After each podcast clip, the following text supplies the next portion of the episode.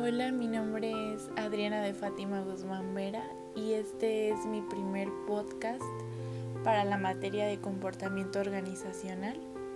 El tema del que voy a hablar en esta grabación es sobre la situación emocional de los jóvenes en este tiempo de pandemia.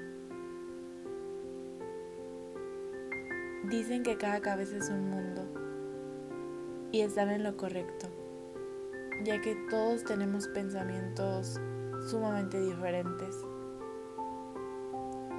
Sin embargo, a veces atravesamos por situaciones muy similares que hacen que nos conectemos.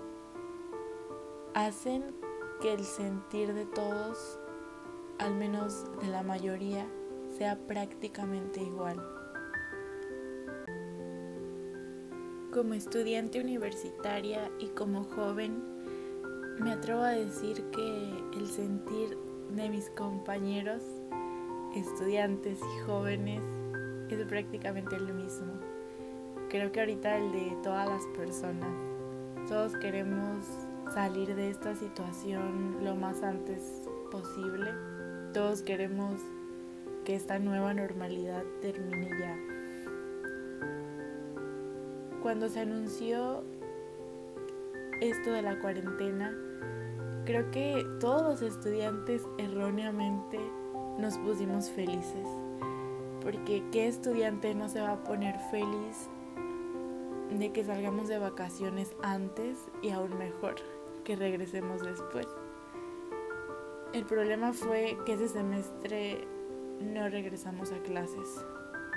Lo pudimos sobrellevar porque todos estábamos en esta nueva adaptación, todos er, estábamos en algo nuevo y no hubo tanta exigencia por parte de los profesores y eso es algo que los estudiantes agradecemos. No regresamos y nuevamente este semestre fue en línea. Una semana antes de que iniciaran las clases, yo me quedé sin internet. Estuve sin internet prácticamente dos meses. ¿Y cómo le hacía para sacar adelante las clases? Lo que yo hacía y lo que creo que muchos de mis compañeros hacían es meter una recarga a tu celular que te aguantara prácticamente todo el mes. Y ojo, tenía que ser una recarga, o sea, buena, porque estamos hablando de estar en clases en línea eh, como mínimo eh, de 3 a 5 horas al día. Mm, pude sobrellevar esto. En el segundo mes de estar en clases me quedé sin computadora como otros dos meses y medio prácticamente todo lo que hacía era por medio del celular. Tomaba mis clases en línea en el celular y realizaba todos mis trabajos en el celular. A veces pedía, le pedía a mi primo una computadora prestada o iba a casa de mi abuelita a tomar las clases. Había ocasiones que el internet de mi celular no agarraba y había días que estaba saturadísima tanto de trabajos como de las clases. Y yo lo que hacía era en cualquier chance que tuviera me iba directo a casa de mi abuelita y ahí tomaba las clases que yo consideraba más importantes cuando tenía algún tipo de presentación o iba a exponer algo.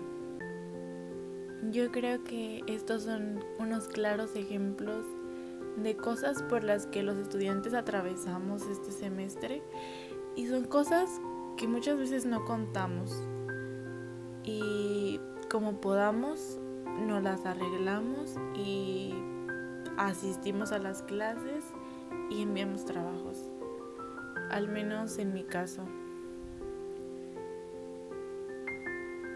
Muchos de nosotros, aunque queramos, no podemos estar al 100% dedicado a estudiar de alguna materia todos los días y de estar siempre concentrados en la clase. ¿Por qué?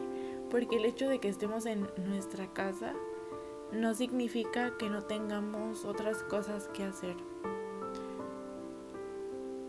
Hay veces que tengo clases eh, muchas horas al día y eso no garantiza que yo esté siempre sentada en mis clases. Yo tengo otras cosas que hacer en la casa y son cosas que realizo. En una ocasión un compañero prendió la cámara de una clase y él lo que estaba haciendo era traía sus audífonos y estaba escuchando la clase y estaba al mismo tiempo barriendo. O sea, son cosas que los estudiantes hacemos ahorita. A mí en lo personal me gusta estar en mi casa eh, porque me gusta convivir con mi familia. Pero considero que estar en casa todo el día encerrados no favorece para nada a la salud emocional y mental de los jóvenes. Porque son tantas cosas las que debemos hacer y tantas cosas en las que pensamos como en entrar en nuestras clases, tener que entregar eh, los trabajos y los proyectos en la mejor forma posible, tener que ayudar aquí también en la casa. Y luego si eso no fuera suficiente, la inseguridad que se vive aquí. Y nosotros estamos en una edad en la que queremos salir y disfrutar. Para nosotros ahorita, aparte de nuestro futuro, de ver más allá. Lo que queremos es crear experiencias, queremos disfrutar, porque vida solo hay una. Y es ahorita un momento muy difícil porque queremos hacer todo y a la vez no queremos hacer nada, porque no, no podemos con todo. Intentamos, pero a veces es muy difícil realizar todo. De verdad creo que esto para las generaciones futuras es algo de lo que se debe aprender porque estamos viviendo en una época de sacrificios, de que si queremos algo debemos luchar para conseguirlo y a veces renunciar a ciertas cosas. Confío que por muy grande que sea este reto, lo vamos a lograr. Y esto solo será un recordatorio para los jóvenes del mañana